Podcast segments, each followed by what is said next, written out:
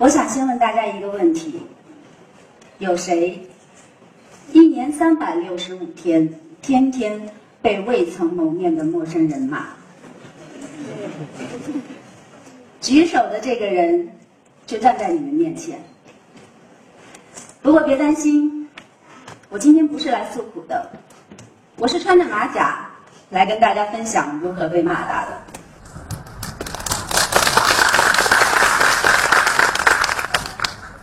网络对于我们来说再日常不过，但是当你身处网络世界的围攻中，就不再那么轻松。二零一三年以前，我做梦也想不到自己会变成网络世界里的黑姑娘，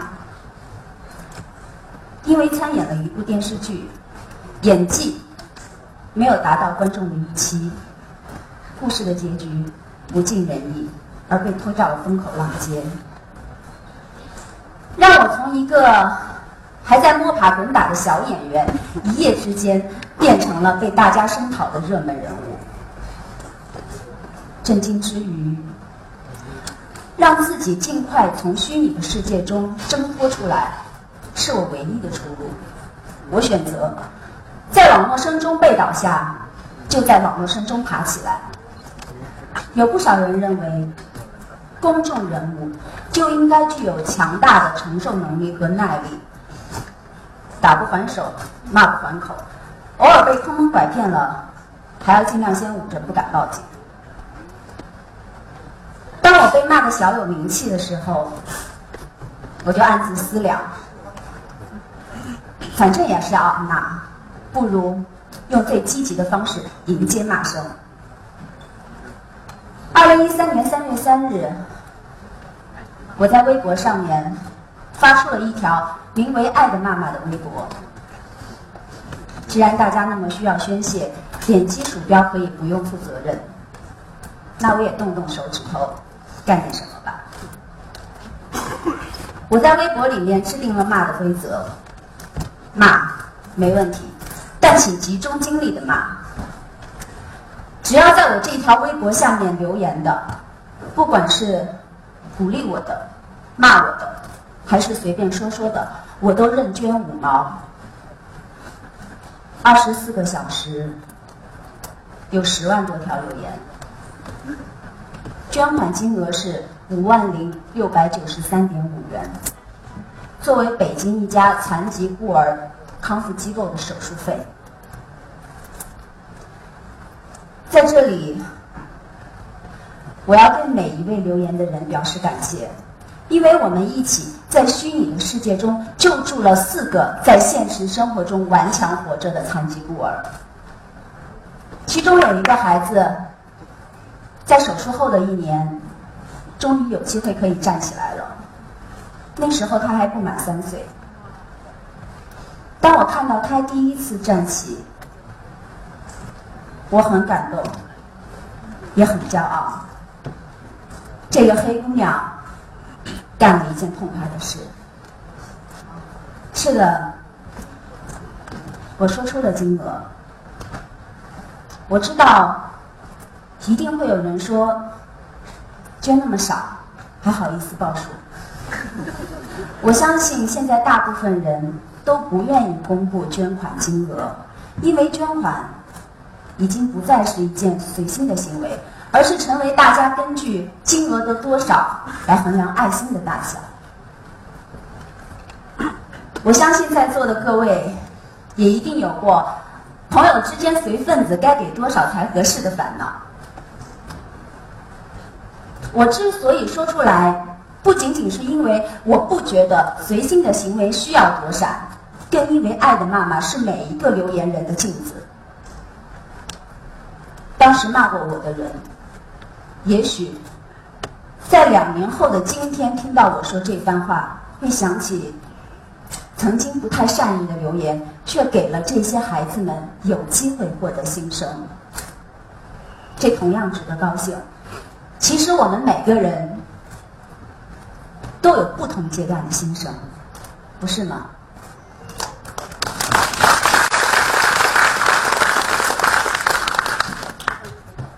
爱人妈妈发出的那一刻，我如重生般的释然。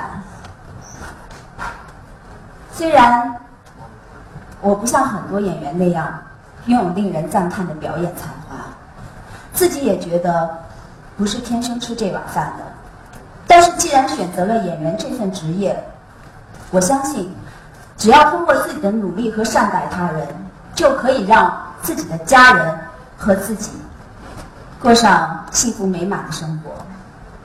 然而，这一切在二零一三年的夏天，被一句开创演艺界暴力先河的“滚出娱乐圈”所动摇。我是第一个放在主语位置的人。袁姗姗这个名字，好像从此和一无是处画上了等号。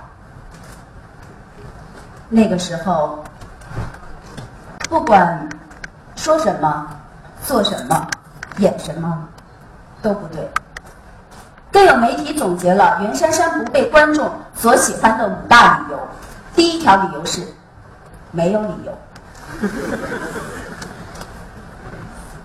这是得有多深厚的感情基础才能达到的境界。二零一三年确实挺让人操心的，从春天到夏天都没有平静过。一开始我也有些懊恼，不知道到底发生了什么。我既没有不劳而获，也没有做伤天害理的事，为什么让我滚？没多久，我想明白一个道理：谁都可以说我不好，但是自己必必须接纳那个心安理得的自己。既然我的演艺生涯要从倒数开始，那我之后的每一点进步，都是充满喜悦。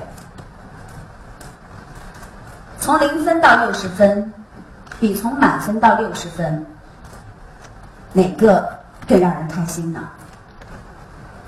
也是从那个时候，我重拾扔下了多年的小提琴，还有健身。运动让我心情愉快。不工作的时候，练琴和健身会让我的每一天都过得很充实。根本没有过多的时间停留在网上，更顾不上网友的围观。我建议那些沉迷于网络的年轻人，每天可以挤出一点时间锻炼身体。当有朝一日被他人欺负的时候，至少可以像我一样，轻身如燕，自由翻滚。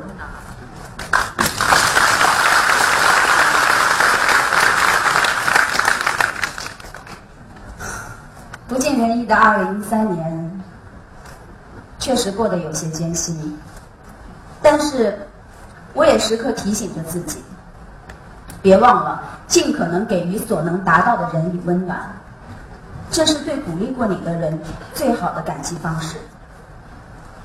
但同时，我们也不要忽略身边朋友向你发出的求助信号，也许你的关心会改变他的决定。我在来之前了解到几个数据，在美国有百分之四十的年轻人遭遇过网络欺凌侵害，甚至有些受害者因此而患上精神疾病，身心受损。联合国儿童基金会在二零一四年的九月发布了一则消息报道，在法国，六到十八岁之间的青少年有百分之十二点五的人。都有过在网上被攻击的经历。在中国，因为网络暴力而结束生命的人，离我们的生活越来越近。前不久，在台湾，有一位艺人因为网暴而自杀。听到这个消息的时候，我非常惋惜。我不知道。他内心到底挣扎了多久？但当我看到这则新闻的时候，我有过一念之间的不安。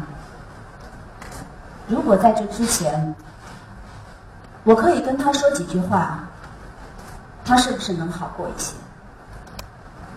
互联网时代，让人与人之间的沟通方式越来越便捷，沟通成本却越来越大。足不出户，在网上匿名可以干很多事，每天都要面对接踵而来的海量信息，有谁还愿意费力去核实信息的真实性？也不会有太多人会为自己发出或转发的信息而深思熟虑。那还有多少人会为他人的生命叹息？语言不应该成为致命的利器，网络的诞生也不应该是为了制造困扰，而是为了让生活变得更加美好。作为过去，也许将来。还会遭遇网络暴力的过来人，我不希望再有人因为网络暴力而受到伤害，请善用语言，让人言可敬。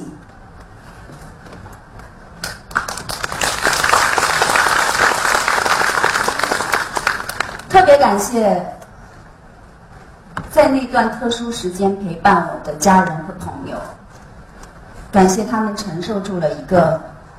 当时还没有来得及减肥，各方面分量都很重的我，经历了这些，并不是想说明自己有多强大，但确实因为这些切身经历，让我有了足够的时间去思考。我曾经问过自己一个问题：如果我当时真的不堪重负，放弃了演员这个职业？是否网络暴力就会消失？答案当然不会。既然还是要面对，就应该积极的面对。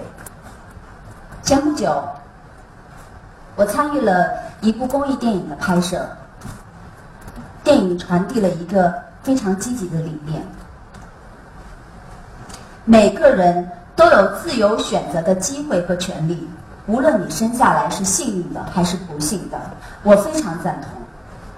所以，我选择做一个积极快乐的自己，不再受控于网络暴力中，不再只能看到消极的一面。都说做公益是在帮助他人，在我身上成全了一个更加快乐的自己。不知道大家有没有看过这部电影？电影的名字叫《有一天》，我想在这里特别推荐一下。虽然我只参演了电影的一部分，但也给我带来了很多启发和感动。这部电影关注了九类特殊儿童群体，我参与拍摄的故事和聋哑儿童有关。跟我一起搭档演出的也是一名聋哑儿童。拍摄之前，我还有些顾虑，我不知道该怎么去跟他交流。我担心会因为自己不小心的举动伤害到他，但是见面之后，我才发现，成年人的世界真的是因为想太多而变得复杂。只要我们保持一颗平常的心，用平等的方式去交流，就不会存在特别的障碍。重要的是你怎么看，而不是他怎么想。拍摄的那几天，我平静而快乐。每当完成一个镜头，这个小少年都会跟我竖起大拇指示意。他这个小小的举动，也提醒了我和我们：有人选择赞美，有人则不。感谢爱的妈妈，感谢有一天。感谢贺道彩时刻提醒我的人，感谢一直鼓励我的家人和朋友，感谢倔强中的那个自己。我希望能有更多的人可以像我一样，主动的从逆境中走出来。这个世界还有很多需要我们关心的事去做，需要我们关心的人去爱。保持自己的真实，倔强的活下去。感谢大家的聆听，感谢网络世界将我带到你们面前。